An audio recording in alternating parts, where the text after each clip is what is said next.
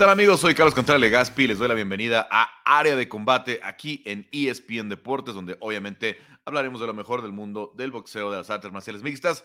Tuvimos una semana eh, de descanso en el UFC, pero viene UFC Paris este fin de semana, la primera visita eh, a Francia y eh, sí tenemos carteleras también muy importantes de boxeo. Va a estar con nosotros em, Álvaro Colmenero, también Cristian Tetza para platicar de MMA, pero primero saludo a Quique Rodríguez. Quique, eh, muchos temas que platicar en esta, en esta semana, eh, obviamente la, cartelera del domingo, la cartelera de, de, con Andy Ruiz, el Gallo Estrada, eh, lo que pasó el sábado y anuncios importantes, así es que pues vámonos, vámonos corriendo con lo, con lo que tenemos esta semana en el mundo del boxeo. Vamos, vamos, Carlos. Muchísimas gracias y saludos a todos los escuchas de área de combate. Saludos a Cris, a Álvaro también. Bueno, a ver, eh, primero, eh, eh, porque obviamente es una especulación que venía dándose. Vivo en contra del zurdo Ramírez, ya confirmada en Abu Dhabi, ¿no? Porque se había hablado de Arabia Saudita, que no es lo mismo, ¿no? Y son, Son, gobiernos, son gobiernos diferentes, el dinero, digamos que viene de, partes diferentes. Eddie Hearn cierra el trato allá. ¿Cuándo es esta pelea, no? Y obviamente, ¿qué significa para la carrera del zurdo, no? Ya, ya ese salto que esperábamos, ¿no? Sí, bueno, eh, Carlos, es la pelea 45 en la carrera de Gilberto el Zurdo Ramírez, una pelea que, eh, que por fin, pues me parece, eh, el aficionado al boxeo, pues podrá ver realmente el nivel de un boxeador como Gilberto Ramírez. A mí siempre me ha parecido un muy buen peleador, que, que quizás le ha faltado una oposición pues un poquito más seria para, para comprobar qué tan, qué tan buen peleador es el mexicano. Y como dices, a Emiratos Árabes, a Abu Dhabi se, van, se va esta cartelera, así como la de Joshua contra Usyk se fue a Arabia Saudita. Entonces parece que, que el boxeo está, eh, sobre todo por el tema económico, está volteando hacia el Medio Oriente porque allá parece están dispuestos a invertir, a soltar este, el dinero para, para, para esas grandes bolsas que se le están ofreciendo a los peleadores. Y decir que esta pelea, pues de alguna manera, pues es una especie de triunfo para los organismos de boxeo que que, impusieron su autoridad, impusieron su, su, nombre, su, valor como, como, organismo, como organismo regulador de este deporte.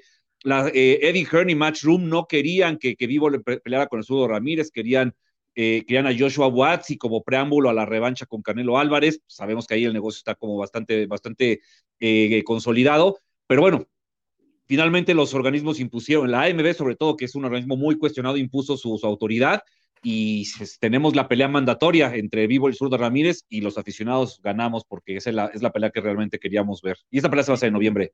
Y ese es el cinturón que está por medio, ¿no? Exactamente, el cinturón de los semicompletos de, de las 175 libras de la Asociación Mundial de Boxeo. Y fíjate que a diferencia de la pelea con Canelo, donde Vivo era bastante más alto, aquí el zurdo Ramírez pues es de una estatura mayor y se ve más, más fuerte. Eh, de hecho, en su última pelea, eh, el, zurdo recuperó 25 libras, Carlos, increíble, casi llegó, llegó, a pelear en peso completo. Entonces vamos a ver cómo, le, cómo sortea a una situación que le favoreció ante el Canelo. Sí, seguramente. Y, los que creo que los conocemos al zurdo en persona, parece basquetbolista, ¿no? si no me equivoco, su, familia es de Mazatlán, ¿verdad? sí, eh, Mazatleco. Sí, eh, y, como allá en, esa parte del norte que, que son grandotes, es, es, era, a mí me parece impresionante cuando peleaba en 168, ¿no? Me, sorprendía que, que, diera el, el supermedio y, y, bueno, pues ahora en 75 creo que le viene mejor. Bueno, em, a ver, carteleras de, de, esta semana. Ahora, primero querías, yo te veía en Twitter que andabas muy activo con, con estas dos peleas eh, con, con, polémica, ¿no? Con, con dos rivales por allá a modo eh, que, no, que no te gustaron. Sí, eh, bueno, mira, eh, creo, que más que no gustarme a mí, me incluyo, no, no le gustaron al público en general los rivales tanto de, de este, de Richard Torres Jr. y de Jared Anderson. Son dos prospectos también de la categoría de los pesos completos eh, que me parece, pues son el futuro de, este, de esta categoría, sobre todo para el lado de top rank. Eh, Jared Anderson pues, está llamado quizás a ser el boxeador que domine esta categoría tras Usyk, tras Tyson Fury, tras Joshua, tras Wilder, ¿no? Porque es un boxeador con muy buenas cualidades que hasta, hasta el momento sus 13 peleas las ha resuelto pues de manera magistral por knockouts y Richard Torres, que, que tiene un bagaje amateur muy importante, fue, fue medallista de plata en Juegos Olímpicos en Tokio 2020, peleó contra un, perdió contra un uzbeco Bagdori Yalolov, que me parece también que es un fenómeno. Eh, pero el tema es que ya, ya como profesionales, pues las peleas que les han puesto eh, las han resuelto muy fácil y parece que el nivel de oposición pues ha sido eh, muy malo para ellos, no podemos ver realmente su potencial, ellos me parece que también se quedan frustrados por tener peleas tan fáciles, pero aquí viene un punto, Carlos.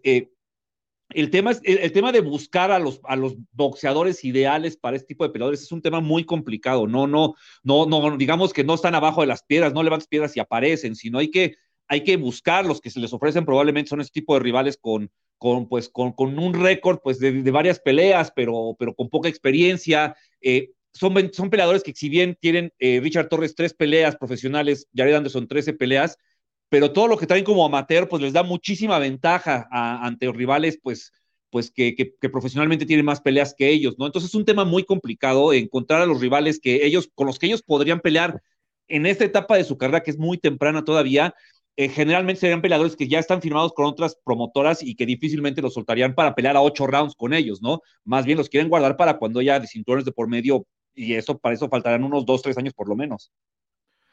O sea que va a ser una, una tarea todavía de, de, un rato, ¿no? Eh, todavía, amasar, sí. amasar récord, ¿no? Eh, y como dices, pues ya, ya cuando eh, se sienta que están listos para, para campeonato. Carteleras de esta semana, ¿no? Porque decías, uh -huh. la, la, cartelera de Gallo está, está, interesante y tenemos el domingo también sí. a Andy Ruiz. También es una cartelera interesante, ¿no? No solo por la pelea de Andy Ruiz contra Luis el King Kong Ortiz, que me parece ellos dos se juegan pues el, el retorno a la élite, ¿no? Eh, creo que el que gane pues eh, sería aspirante a, a, pelear por un campeonato, bueno, que en estos momentos los tiene Alexander Usyk y Tyson Fury, y si se hace la pelea entre ellos, pues bueno, pues habrá que, que formarse en la fila, pero pues ya sabemos que si el interino, que ese tipo de cinturones como eliminatorias, eh, pues me parece que el ganador sería el peleador, pues que esté, digamos que daría bastantes pasos hacia adelante para formarse eh, en la fila de los pelos, pelos completos. El, el, el, perdedor, pues sí me parece ya quedaría un poquito rezagado. Eh, es una pelea quizás de dos boxeadores que, que, que, tiene una buena carrera. El King Kong Ortiz solo ha peleado con Don Ty Wilder, pero tiene 43 años. Y Andy Ruiz sabemos lo inconsistente que es, que también tiene un muy buen récord, solo perdió la revancha con Anthony Joshua, pero de Andy Ruiz desafortunadamente pues no sabemos bien qué esperar, ¿no? Puede, puede dar la pelea de su vida como lo hizo contra Joshua en la primera, o puede pelear contra, como contra Chris Arreola hace un, hace un año y fracción, en la que pues generó muchas dudas, ¿no? Entonces ese tema con Andy Ruiz realmente, pues, pues ver, ver, qué, ver qué trae, ¿no? Y, y pues yo, yo lo considero favorito, pero, pero veamos de qué manera lo hace, ¿no? Sí, sobre todo porque decías eh, la edad de Ortiz, ¿no? Perdió mucho tiempo con la suspensión aquella, sí. ¿no?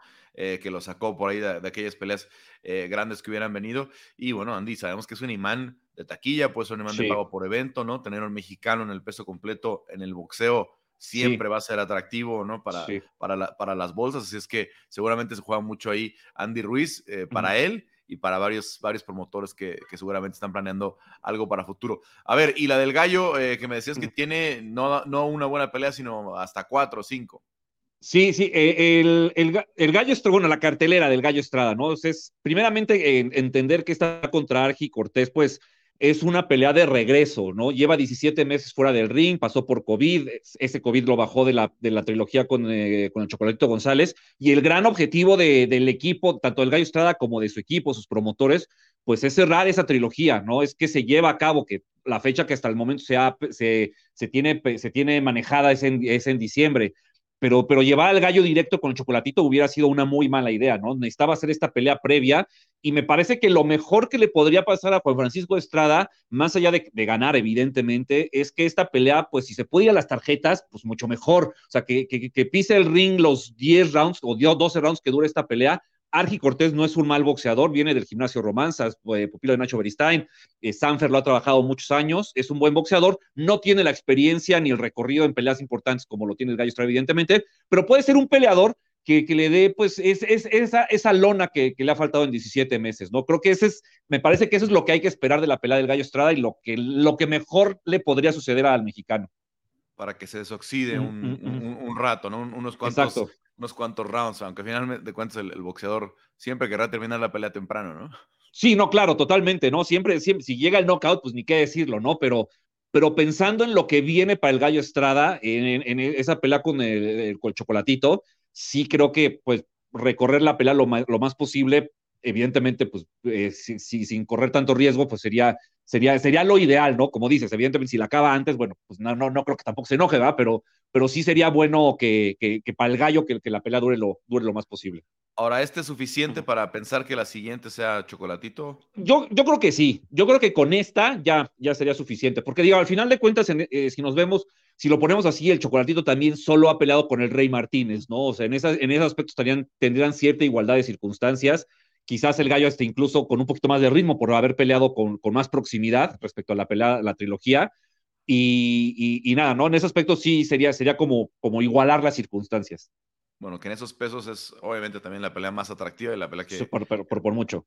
Que mucha gente quiere ver. ¿Qué otras peleas en esta cartelera para, para no perdernos? Está la pelea de Erika Cruz contra eh, la, canadiense Yelena Mirjanovic. Es una pelea de revancha, es el campeonato pluma de la Asociación Mundial de Boxeo. Eh, la primera, Erika Cruz justo le quitó, se, se coronó campeona ante esta, esta boxeadora canadiense allá en Nueva York. Eh, viene esta, esta siguiente pelea eh, que, que se, se negoció rápido, pero se alargó mucho la, programación de esta pelea, ¿no? Estaba pensado hacerse desde julio, pero bueno, ya finalmente llega esta oportunidad para Erika Cruz y bueno, vamos a ver, ¿no? La mexicana, pues que es una de las boxeadoras pues más en forma en la actualidad para, para el boxeo eh, nacional y pues bueno, eh, me parece que, que, tiene todo para ganar la mexicana, sobre todo que, que pelea en su país y, y, creo que es una buena oportunidad para que, para que mantenga su cinturón ante una buena boxeadora y después, eh, ojalá Eddie Hearn y Matchroom con la relación que tienen con Jake Paul, pues busquen eh, que Erika Cruz eh, en algún momento pelee con Amanda Serrano, que eso creo que sería la prueba de fuego para la mexicana. Obviamente pelea atractiva y buena bolsa. Y, qué más, pues, ya para, para cerrar esta, esta cartelera? Hay, dos, dos, peleas más, eh, la del Rocky Hernández contra Jorge Mata, dos peleas muy interesantes, dos, muy, muy una pelea muy interesante, perdón, es, una pelea 10 rounds, no, no hay un cinturón de por medio, pero bueno, eh, en este caso, eh, el Rocky Hernández, que es un boxeador que ha llevado una carrera, eh, me parece, en la que él no ha podido realmente exponer toda su capacidad arriba del ring, porque bueno, muchos rivales pues llegaban los, no, o sea, lleva de en sus 30 peleas lleva 29, 28 knockouts, una decisión y la pelea que perdió con Roger Gutiérrez, ¿no? Entonces, pero es un boxeador que siempre que gana lo hace antes del cuarto round, entonces pues un poquito como con el pollo Aguilar, ¿no? No sabemos hasta dónde está el potencial. Me parece que el Rocky necesita saber eso, ¿no? Cómo, cómo es pelear un octavo, un noveno round. Eh, y Jorge Mata me parece a mí que es un boxeador que le puede ofrecer eso. Es un boxeador que trae la promotora Boxstars, que, que, ha tenido peleas en las que ha demostrado que tiene mucha calidad. Es un boxeador que pelea a distancia, que, que, le puede hacer una pelea complicada al Rocky Hernández. Me parece que, Eduardo es el favorito, pero Jorge Mata no, no se la va a dejar, pero lo más mínimo sencilla, ¿no? Y finalmente una pelea de campeonato mundial de, la, de, la, Federación Internacional de Boxeo, eh, eh, Héctor, el Baby Bull Flores, de allá de Tijuana, contra eh, Shiva Notshinga, un boxeador sudafricano. Es una pelea muy interesante también, un boxeador mexicano en minimos, una categoría habitual para, el, boxeo local, pero, pero creo, que, creo que está ante las puertas de, coronarse campeón y sobre todo de, aspirar a peleas interesantísimas en Japón contra el, el, me parece el mejor peleador de esta categoría actualmente, Kenshi Oteraji. Bueno, vamos a ver si se le abre la posibilidad. Y ya nada más para cerrar, sí. eh, a ver, eh, en la semana eh, obviamente hubo una, un entrenamiento abierto de Canelo, ¿no? Que ya se sí. acerca el, el, el, combate con, con, este, eh, con Triple G el 17 de septiembre y varias declaraciones interesantes. Por ahí le, le preguntaban por el, el, libra por libra, ¿no? Por ahí le preguntaban por Usyk, que ahora es el que ocupa el, número uno libra por libra. Vamos a ver esa pelea. ¿Seguirá en la mente de Canelo alguien pues, de las dimensiones de Usyk después de lo que ya vimos con, con Bivol? Pues él, él, mencionó que sí, Carlos. O sea, yo sinceramente pensé que después del combate ante Bivol, pues se iba a olvidar como de, de, de, de, las categorías hacia arriba. Pero él mencionó que, que sí, que todavía tiene en mente pelear en algún día con Alexander Usyk. Y pues bueno, sería un riesgo para el Canelo. Digo, creo que después de lo visto con Bivol, pues no hay, no no hay mucho que analizar sobre cómo, cómo, se, cómo sería esa pelea, quién la ganaría. Pero bueno, pues el Canelo, pues parece que no quita el dedo en el renglón. Digo, puede, puedes, o sea, creo que, creo que cada quien lo puede tomar como quiera, ¿no? Sino como un acto de soberbia, decir que él puede pelear con quien quiere y que sí, sí, con, con esa área de invencibilidad o que de plano es un boxeador que corre riesgos y que quiere probarse con los mejores y que lo que hace está bien, ¿no? Creo que es creo que, creo que como siempre con Canelo, pues da para la polémica y depende del lado que, que estés de, respecto al Canelo, pues, pues lo puedes ver así, ¿no? Como un riesgo o como un acto de soberbia. Ahora, en cuestión de alcance, eh, sí. Usyk es más corto que Bivol, ¿no? Y, uh -huh. y, que cualquiera de los completos, ¿no? Que, que, que Wilder, que Joshua, que, que, Tyson Fury, que Chisora, que todos esos, Usyk está más cerca de, de las dimensiones de Canelo, ¿no? Eh, podría ser que sí, en ese aspecto, porque digo, recordemos que la carrera de Usyk ha sido en peso crucero y le, le fue muy bien, además, en peso crucero eh, eh, conquistó los cuatro cinturones de la categoría, pero, pero de todos los que mencionas, Carlos, ninguno tiene el, juego de piernas y el movimiento de cintura que tiene Usyk, ¿no? Entonces, en ese aspecto, Canelo, pues bueno, tampoco tendría una pelea en la que, pues, si bien no, no por alcance, por habilidades sería creo que bastante difícil encontrar a Usyk. Bueno, sí, la verdad no sé, no sé qué tanta masa puede ganar para Canelo para pensar en esa pelea. Debe ser en crucero, ¿no? Eh, tendría que ser en crucero, ¿no? Yo creo que Usyk sí la aceptaría, sobre todo por la bolsa que seguramente habría en esa pelea. Eh, pero creo que el Canelo, pues ya eh, en 175 demostró que el, que el, que el tema del peso, pues sí, sí, este, sí, sí la afectó. O sea, sí fue demasiada masa muscular la que, la que tuvo que, que tener para en esa categoría. Ahora imagínate, 190 libras, bueno, este, pues sería más complicado todavía, ¿no? Entonces, pues bueno, pues yo creo que sería una de esas peleas más de exhibición, no sé, me suena, Carlos, así tipo es, las que hizo en su momento hizo Mohamed Ali con un este, operador de sumo y cosas de ese tipo. Vamos a ver, vamos a ver, porque yo creo que Canelo todavía tiene para muchas cosas competitivas antes de pensar en, en, exhibición. Primero, el 17 de septiembre, Triple G no va a ser, no va a ser tarea fácil, ¿no? A pesar de que eh, ya, ya están por ahí, eh, creo que dándole muchas ventajas a Canelo eh, en las apuestas, pero las dos peleas con Triple G fueron muy cerradas, ¿no? La, es la realidad, aunque fueron en 160, pero fueron muy cerradas. Se habla mucho del tema de la edad, creo que eh, pues sí es un factor a favor del Canelo, pero bueno, eh, Triple G no deja de ser una leyenda de este deporte y, ha demostrado cada vez que sube al ring que es un boxeador válido. Su última pelea con eh, el japonés Ryota Murata dio una exhibición, su pegada sigue estando ahí, entonces quizás se vio más lento, pero pues bueno, veremos, ¿no? Cómo, cómo, cómo le, va, le va con Canelo. Entonces, pues, digo, me parece que está descartando demasiado fácil a Triple G cuando es un boxeador que cada, cada una de sus peleas ha demostrado que, que, todavía sigue vigente. Bueno, pues a ver cómo nos va el, fin de semana. Ahí platicamos la próxima con los resultados, sobre todo el tema Andy Ruiz. ¿Qué va a pasar con Andy Ruiz después de esta pelea? ¿Para qué está? Y, también, sobre todo, eh, en esa misma cartelera, Carlos, el Pitbull Cruz regresa contra el Zurrito Ramírez. Eh, el zurdo subió dos categorías, pero bueno, me parece que, esperamos lo del siempre, ¿no? Explosividad, eh, golpes por doquier por parte del Pitbull Cruz y que termine por knockout, pero en este caso va a tener un boxeador que me parece le va a mover bien y, se habla mucho del tema del peso, o sea, como, como, como que pare, como, si, como si el equipo del zurdito Ramírez no, no estuviera consciente de ese, de ese aspecto, pero yo creo que eh, si bien el Pitbull es favorito, puede ser una pelea mucho más complicada de lo que la gente cree. Sobre todo por de lo que viene de, hacer Isaac, ¿no? En un, escenario tan, tan, grande, creo que debe ser esa, esa diferencia. Pero bueno, gracias, Quique. Eh, platicamos la próxima semana de boxeo y te escuchamos eh, también en El Estilista. Sí, claro que sí, Carlos. Muchísimas gracias y saludos a, a todos los amigos de Área de Combate. Bueno, pues cerramos ahí un poquito el tema del box con Quique Rodríguez. Vámonos a saludar ya a Cristian Tetzpa y Álvaro Colmenero. Ahí está, ya puedo ver a Álvaro. Eh, vamos a ver ahorita en lo que se conecta eh, Cristian, a ver si tenemos alguna noticia, Héctor, de, Cristian, que ya parece que la teníamos eh, conectada. Bueno, parece que se nos cayó un poquito la conexión con Cris. Vamos a ver si regresa. Álvaro, me imagino emocionado ahí en el patio trasero. Tienes UFC, París, un evento que va a tener implicaciones en el peso completo y bueno, que además eh, pues tiene varias peleas interesantes.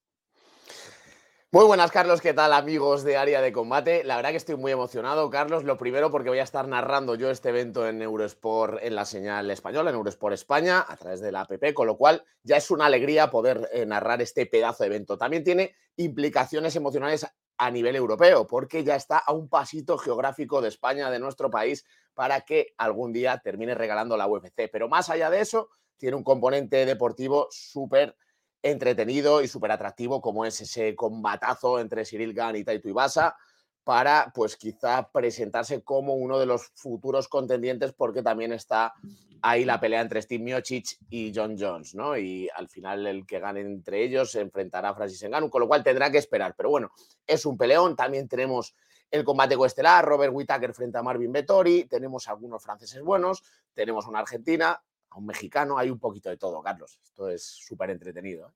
Sí, ya lo mencionabas. Arrancamos con los debuts latinos. Eh, Aileen Pérez, eh, la, argentina que ya mencionabas, que debuta en 145 libras. Yo no sé si se va a hacer su categoría del futuro, ¿no? Porque ella dice que quiere pelear en 35 y 45, ¿no? Eh, entendiendo muy bien a Eileen, y, no sé si ya pudiste platicar con ella, tiene una personalidad bastante extrovertida, es una chica muy, muy arrojada, ¿no? Ya eh, retando a Amanda Nunes, eh, etcétera, etcétera.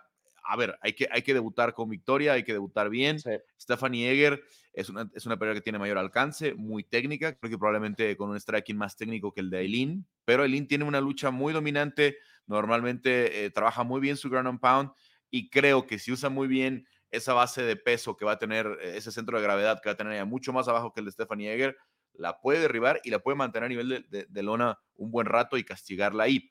Puede ser una pelea que le, que le dé esa, ese brillo en su llegada, eh, como decías, muy extrovertida, eh, baila después de las victorias, puede llamar mucho la atención. Ahora, las 145 libras hay que ver si existen o no, ¿no? Porque Amanda Nunes no ha defendido en un buen rato. Es una gran pregunta. Eh, está por ahí eh, eh, Norma Dumont, que viene de fallar en dar el, peso Norma Dumont, que básicamente la única nominalmente fuera de Sarah Fern que iba a ser su rival. la otra 145, porque Macy Kiazón va a pelear ahora en 135 con Irene Aldana la próxima semana, porque Aspen Ladd fue a 145 como un castigo por haber fallado en dar en 135, pero ella se va a mantener en 135. Entonces, no creo, o sea, me parece y no por demeritar y, no por quitarle eh, la ilusión, digamos, a la Argentina Elin Pérez, pero Amanda Nunes podría no volver a defender, ¿no? Para el 145, ¿no? Es un cinturón que no sabemos con el que, va a suceder. Se especulaba que pudiera llegar Kyle Harrison de alguna forma. Chris Cyborg no va a volver a firmar con UFC, aunque ahora parece ser agente libre con, con Bellator, que le ha dado oportunidad de ir a boxear y probablemente si, si, se lo, si se le da la oportunidad de ir a boxear, probablemente le, y ver una pelea en UFC, probablemente Scott Coker le, le dijera, ok, ve a pelear de nuevo con Amanda, pero yo no lo veo en el escenario, ¿no? Entonces, vamos a ver qué sucede. Me imagino que, que si gana Aileen, tendrá que pensar en alguna rival en 135, porque el camino tampoco es tan largo en 135 si quiere ser, si quiere ser eh, retadora, ¿no? Cuatro o cinco victorias pudiera empezar a hacer, a hacer ruido, ¿no? Es el caso de Aileen eh, en contra de Stephanie Eger. Y también tenemos la pelea de, de Cristian Quiñones en una muy dura con Cali Taja, que aunque viene de no ganar en tres peleas, dos derrotas y un empate, es una pelea bastante complicada del, eh, libanés, si no me equivoco, libanés alemán, ¿no? En contra de Cristian Quiñones, eh, que, que obviamente viene del equipo Entram, aguerrido, buen striking, un peleador eh, que le gusta salir al intercambio, pero corre muchos riesgos el intercambio en contra de alguien como Calitaja. Sí, a mí me parece que es un peleador que no hace honor a sus dos últimas eh, derrotas. Claro, perdió contra Sergei Morozov y contra Raoni Barcelos. O sea, son dos peleadores potentes. Yo considero que es un pedazo de luchador, Taja. Lo que pasa es que es verdad que tiene un récord de 1-3 en UFC. UFC es otra cosa. Él al final tiene un récord de 13-4 y en UFC tiene tres de esas cuatro derrotas. Lógicamente hablamos de la élite. Cristian Quiñones va a tener una pelea complicada. Va a tener enfrente un luchador que es muy fajador, que considero que tiene mucho poder de KO para ser una categoría baja. Hablamos del peso gallo pero sin embargo sí que le veo a un luchador con mucha experiencia para tener solo 26 años, Quiñones, que viene de un grandísimo gimnasio, como bien comentabas, como se le entran, viene de ganar su contrato en el Dynamite Contender Series con una buena actuación, aunque no logró finalizar, si no recuerdo mal. En definitiva, creo que puede llevarse la victoria, pero va a ser una pelea, para mí sería un 50-50, la veo tremendamente igualada. Y lo que comentabas antes de Aileen Pérez contra Stephanie Eger, también veo una pelea complicada, pero claro, para empezar es una división fantasma, es una división que aunque ganes, no te van a dar muchas más chances. No creo que haya título, tiene que pensar en bajar sí o sí. Y luego, aparte, que es cinturón negro de judo Eger y creo que tiene unas buenas proyecciones. Es decir, aunque puede ser superior en la lucha como tal Eileen Pérez, tiene que tener cuidado también cuando lleguen al clinch. Sí, a mí lo que me preocupa principalmente es que Stephanie Eger yo la he visto eh, en vivo en un par de ocasiones y incluso, aunque es muy alta y larga, cuando yo la veía pelear en 125 pensaba que ella podía ser 115. ¿no? Y ahora estamos hablando que va a pelear en 145, estamos hablando de 30 libras arriba, ¿no? Eh, y te digo, cuando yo la vi la última vez ahí en el UFC Apex, dije, si Eger bajara a 115, pudiera tener una carrera más rápida, ¿no? Una carrera con, mayor posibilidad, por lo que dices, porque tiene esas buenas proyecciones. A mí me gusta mucho su, su striking, maneja bien su, su, distancia, que normalmente es más larga que las oponentes. Entonces, me sorprendió mucho que Eger tomara esta pelea, ¿no? Sarah Fern es una peleadora mucho más natural en 45. Eh, por la pelea se hizo en 45 para tener a Sarah Fern en París, ¿no? Eh, eh, como, como local, digamos, y entonces no le veo mucho sentido a que la pelea se sostenga en 145, sobre todo cuando Stephanie peleó en 125, luego en 135 y ahora la hace subir hasta esta división, como dices, fantasma. Entonces, vamos a ver cómo se desenvuelve. Eso está dentro de las preliminares. Bueno, cerramos el tema de los latinos, Álvaro. Em, vámonos más allá con, las, con la cartelera. Eh, ¿Algo más de las preliminares que quieras platicar o nos vamos ya directo con las estelares? Bueno, yo mencionaría eh, la pelea entre Nasurdina Imamov y Joaquín Buckley. Considero que es un peleón en el peso medio. Tengo muchas expectativas puestas en este combate. Eh, dos peladores con muy buen nivel de striking. También tenemos un Imamov que sabe sacar muy bien la lucha esa de Gaistani que tiene proveniente de donde nació, que realmente le está afincado en el MMA Factory de París. Y enfrente un Joaquín Buckley que nos regaló el KO más espectacular que recuerdo en los últimos tiempos. Un pelador que tiene buen pateo, que tiene buenas manos, que siempre da batallas divertidas, entretenidas, de intercambios. Así que, aunque sea mencionarla por encima, creo que, esta pelea merece la pena. No, sin duda. Ahora todo el mundo espera un KO espectacular cada vez que Buckley eh, se para dentro de la jaula. Es un tipo espectacular en sí por el, físico, ¿no? Para los 185 libras es muy grande, una musculatura inmensa. Y, y Mabob, que ha venido esperando a Kelvin Gastelum, en dos ocasiones se retrasó la pelea, ¿no? No podía dejar pasar esta oportunidad de pelear en París. Ya decías, eh, él está eh, viviendo allá y, bueno, recordar que está acostumbrado a entrenar con pesos completos, ¿no? Porque eh, decía mucho el, el, coach eh, de, MMA Factory que si bien Francis Ngannou no trabajó mucho con Cyril Gann, sí trabajaba mucho con, con, con, eh, Así es que vamos a ver cómo se, da este, este, este combate. Y bueno, vamos a hacer la cartelera estelar, Chris, a ver si ahora sí ya te podemos mantener ahí eh, estable con la señal. Sí, ya sé, una disculpa. Em, como les solo quería mencionarles, debutar en una función tan importante como es UFC París, que es histórica, eh, creo que va a ser clave para la carrera tanto de Aileen como de Cristian. Eh, Cristian pues ya tenía preparado su debut para UFC San Diego, entonces pues el haber tomado esta pelea de corto aviso eh, creo que va a ser bueno para él, el rival que tiene no será fácil, pero en récord más o menos están similares y Cristian es un peleador muy explosivo, entonces ahí podría haber eh, pues un gran debut en esta división y por el otro lado eh, Aileen que bueno va a subir a las 145 libras, va a tener a una rival experimentada como lo es Stephanie Eger, pero me parece que es una buena oportunidad para ella porque además la división pluma de las mujeres pues es bastante corta, ¿no? Sí, sí, es lo que practicábamos, prácticamente inexistente, ¿no? Eh, ya cerramos las preliminares, ¿no? Con estas peleas eh, de Nasruddin Magomedov en contra de Joaquín Buckley. Eh, Abus Magomedo va a estar contra Dustin Stolfus, que acaba de pelear allá en, Long Island hace, hace, hace, unas semanas prácticamente y le dieron luego, luego pelea. Vámonos con la apertura de la cartelera estelar.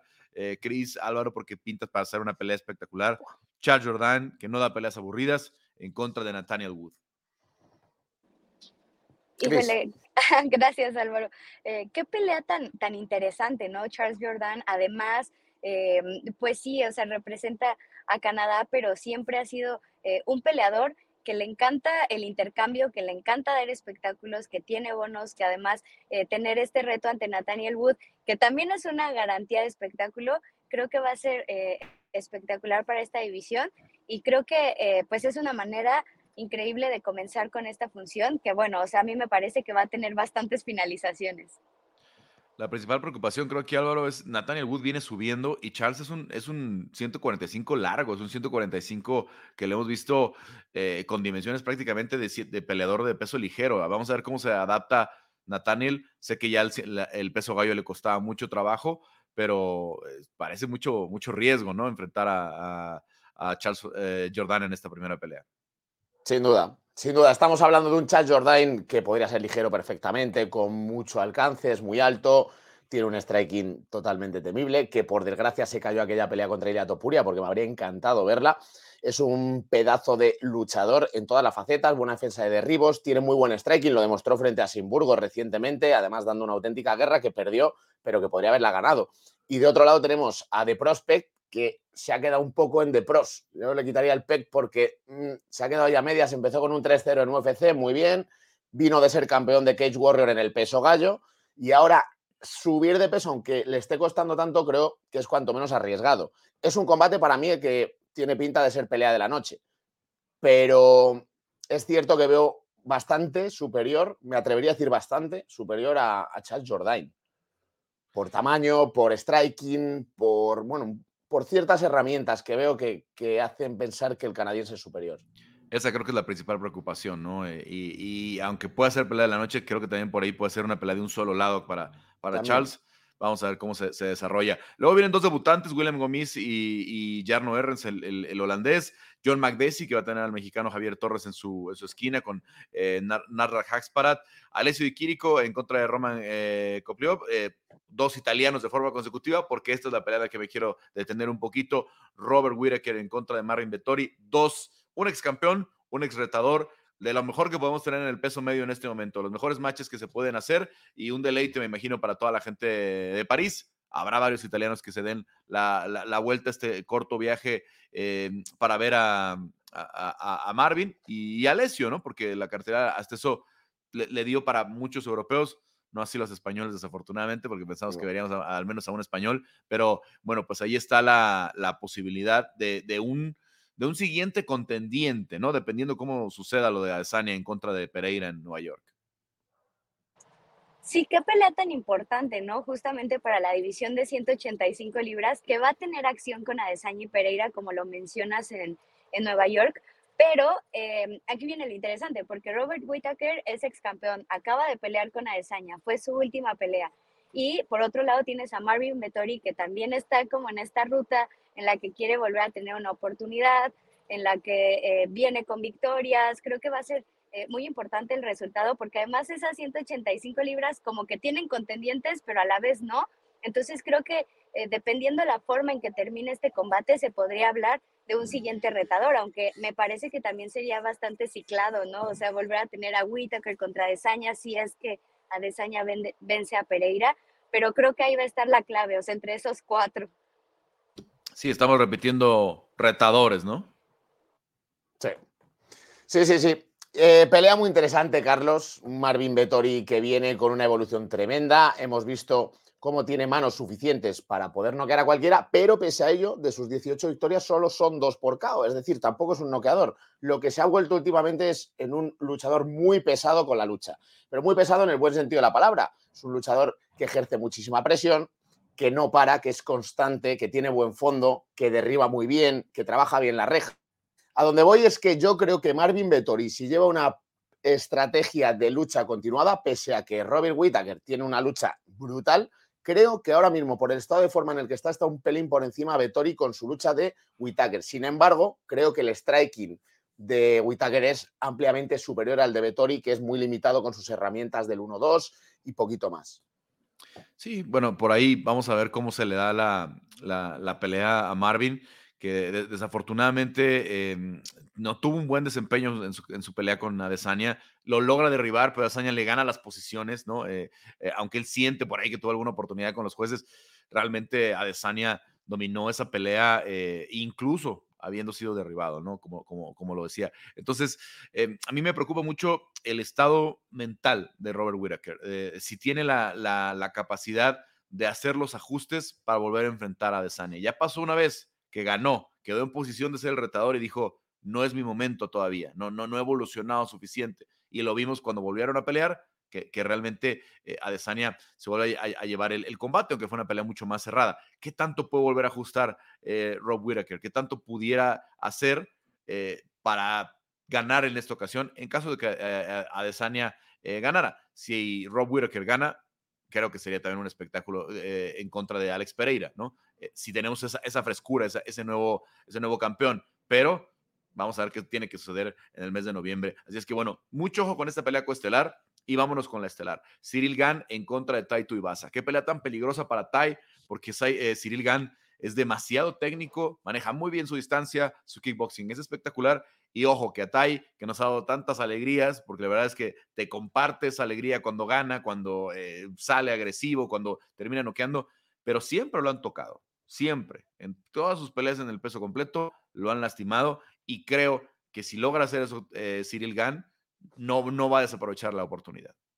Sí, estoy, estoy, estoy muy de acuerdo que Taito Ibasa se expone demasiado en los combates. Es un peleador que confía muchísimo en su pegada y de hecho es lógico porque 14 de sus 15 victorias han sido por KO por KO técnico. Es decir, la pegada la tiene, tiene la capacidad de tumbar a cualquier bicho, a cualquier monstruo de la categoría del peso pesado de la UFC. Pero es cierto que le llega un Cyril Gann, que es el peleador más ordenado al que se podía enfrentar, que es muy estratega, que entra y sale muy bien de la distancia, lo que siempre decimos, que se mueve como un peso welter o como un peso medio, si quieres. En definitiva, es un peleador muy estratega, que sabe muy bien llevar el compás de cada salto, que sabe mantener su fondo hasta el final. Taito Ibasa, al final, el cuarto y el quinto asalto le podrían llegar a costar.